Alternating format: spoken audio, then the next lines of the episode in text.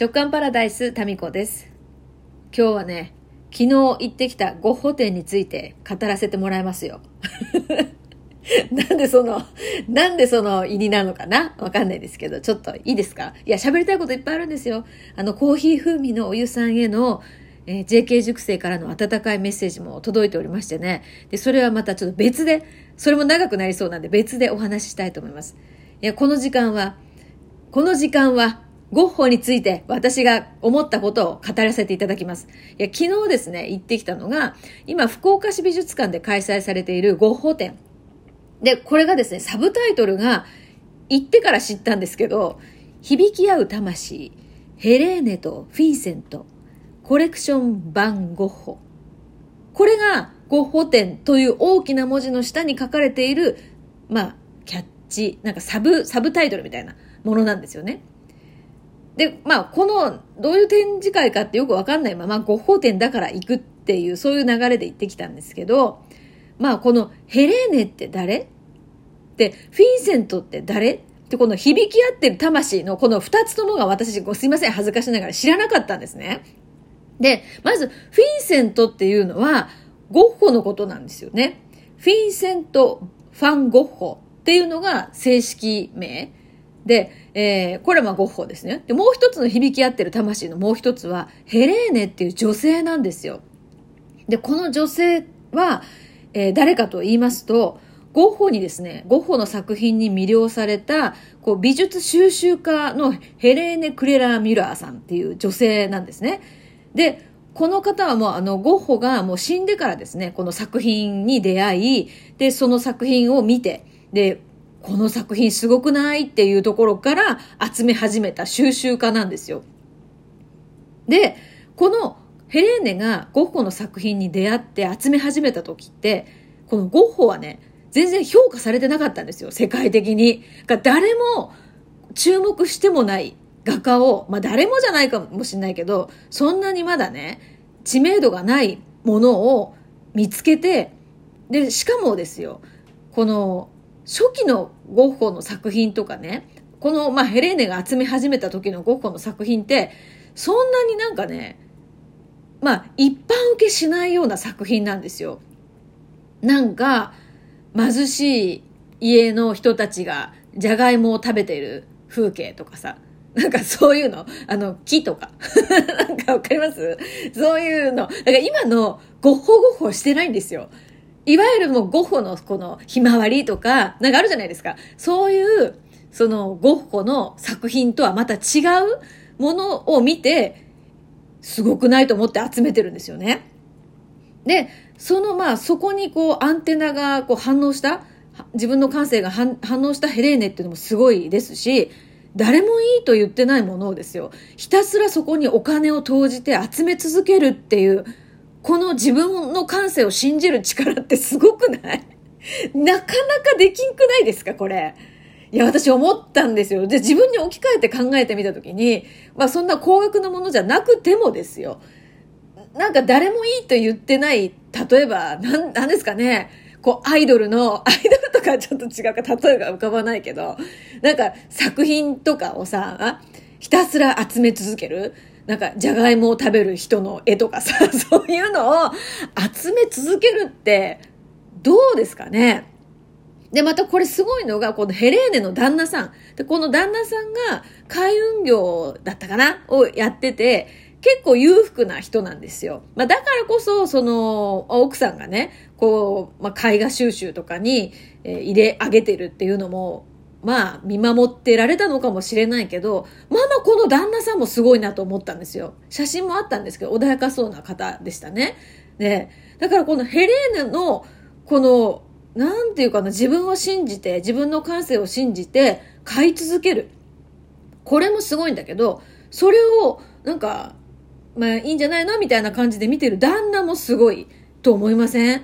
いや、できないよ、なかなか。だってさ、旦那さんがプラモデルの収集してるだけですっごい腹立つとかっていう声よく聞くじゃないですか。え、それですよ、だから現代版に置き換えると。だから旦那もすごいよね。だからヘレーネは今回はゴッホとヘレーネがこうね、注目されてますけど、まあその背景にいるいろんな人たちもすごいんですよね。うん。だから私はさ、こう何かを見つけて、その良さをですね、こうみんなに伝えたいみたいなところがあるので、このヘレーネのこの見つける魂、見つける情熱でそれを集め続けて、で、世界各国でこれ確かね、展覧会とかをやってるんですよ。ヘレーネが主催でね。で、そこから徐々に、こう、ゴッホすごいよね、みたいな感じで、あの、世にですね、ゴッホの名前が知れ渡っていったっていう。だからヘレーネが、このゴッホの作品に出会わなければ、なんかゴッホのひまわりとかがさ、もうもしかしたら、なんだろう、もう存在してないかもしれないですよね。その価値っていうことに気がつかずに。いや、だからね、ゴッホもまたね、あの、生きてる間にはほとんど絵が売れてない作家で、でも死んだ後にもう何百億ですか？もう何十億ですかね？で、取引されるような、そのね、作品になるとは、まさか思ってもみなかったことでしょう。で、その立役者となったのが一人の女性ですよね。で、このまたね、ヘレーネがなんでゴッホの作品とかを集めるようになったかっていうと、またこの面白い展開でね、ヘレーネの美術の先生みたいな人がいて、これ学校っていうよりか多分趣味みたいな感じで、なんか美術品についての学びに行ったんじゃないかなって、ちょっとそこはね、ちょっとよく、あの、人が、人が前にいて読めなかったんだけど、あの、多分そうなんですよ。で、まあ、美術について指導してくれる男性がいて、先生ですよね。その先生も画家であり、その美術について教えてくれる先生なんですよ。で、その人から、やっぱりヘレーネは、その影響を受けて、で、なんか自分がいいって思うものは、なんかいいんだみたいな、なんかその見方ですよね。うん。で、それを、その、まあ、教えてもらって、そこからのコレクションの趣味が始まったみたいな、そういう流れだったみたいですね。えーだからもうその先生との出会いがなければ、ヘレーネもその美術品を収集しようっていう風にはならなかったかもしれないし、で、たまたまゴッホの作品に出会わなかったら、っていう風にですね、人との出会いとかタイミングによって、このゴッホがゴッホたるゆえんその出会いとか流れがね。だからどれ一つ欠けてもきっと今みたいな状態にはならなかったんじゃないかなって、そのね、ゴッホの作品が世に出るまでの後ろのこう人間模様。で、また弟がいてですね、弟は美術賞に勤めていて、で、その弟とゴッホってのはすごいこう、あの、まあ、仲良くてですね。で、手紙のやり取りとかもずっとしてて、で、ゴッホの、その、どういう思いでこの作品を書いたとか、次はどんな作品を書こうか、みたいなことを全部弟のですね、なんだったかな、名前。弟に手をかな？ずっとやりとりしてて、そういうその、やりとりのこう文面もですね、その説明にあって。だからなんか、こう、結構繊細に次の作品について、まあ真面目にというかですね、取り組んでいった人なんだなっていうこう人柄みたいなものもあの制作の姿勢っていうのもですね、ちょっと今まで漠然と描いてたゴッホの、なんだろう、なんか耳を切り落としたとかさ、なんかそういう、ちょっとえっていうエピソードだけが際立って伝わっているゴッホの一面が、ね、なんか実は繊細で、まあ、コツコツ作品を作り上げていってる人だったのかなとかっていう風な一面も見えたりとかして面白かったですね。はい。いやー、すごいよ。だから、いい、自分がいいなって、これいいなって思ったものを、その、みんなにもこの感動を分かち合いたいっていう風な、その情熱、私はなんか多分ここに共鳴したんだと思うんですよ。へ、私ヘレーネの生まれ変わりじゃないかって、また、また、えー、自分のですね、生まれ変わりの、えー、ある意味ですね、もういろんな、いろんな生まれ変わりじゃないかって思う人がいるんですけど、その中の、ヘレーネ、私じゃねって思いましたもん。か、こ、このね、ヘレーネのこの、なんかゴッホの作品見て、自分がうわーって思った時の感動とかがわかるかもしれないって思っちゃったんですね。うん、で、結局このヘレーネは後に自分のですね、えー、美術館をね、作ってるんですよ。この自分のコレクションの美術館を作っていて、で、その中にゴッホの作品もね、たくさんあるんですけど、まあ行ってみたいなと思いましたね。どこにあるんだったっけな？えー、オランダだったっけ？あちょっと今、今の情報は、えうろ覚えです。まあ、どっかヨーロッパに ざっくりですけど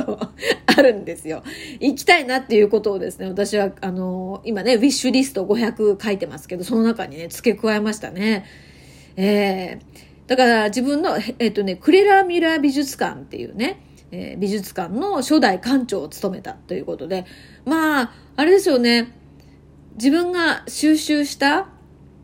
うん、自分が本当に惚れ込んだ作品に囲まれて、日々をこうね、その美術館でこう行ってさ、過ごすって、もうすごいよね、きっと。もうテンション上がるよ。だって私今さ、自分が好きな作品を自分の部屋に飾って、JK 塾のメンバーがね、作った作品とかさ、八坂圭さんのね、アーティストなんですけど、まあその作品とかがあって、ここにもう見てるだけでさ、すごいもうなんかなんて素晴らしいんだろうって思うんですよ。これがさ、自分が集めたもののさ、美術館とかになったら最高ですよね。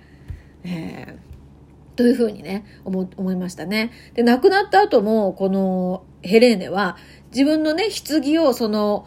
ゴッホの確か作品の前にね、あの、置いてたのかな ?1 日かな ?2 日？なんかそういうエピソードもね、ありましたね。それはもう本当に、なんか、ね、そういう自分の棺を置いてもらいたい場所っが、その自分がすごい好きだったさ、作品の前とかって、まあもう死んでるからわかんないかもしれないけど、最高だよね。うん。なんかこの、だから、ゴッホの作品も、まあもちろんね、すぐそばで見られて、あの、こうなんかね、筆の跡とかさ、そういうのも見られて感動だったんですけど、このヘレーネよ。もうヘレーネにむちゃくちゃ私はですね、えー、共鳴しましたね。えー、それはもう見つけていってそれをさ世の中に伝えるっていうこの活動は楽しかっただろうなと思って、まあ、そういうご補填の感想を語ってみました。それでは。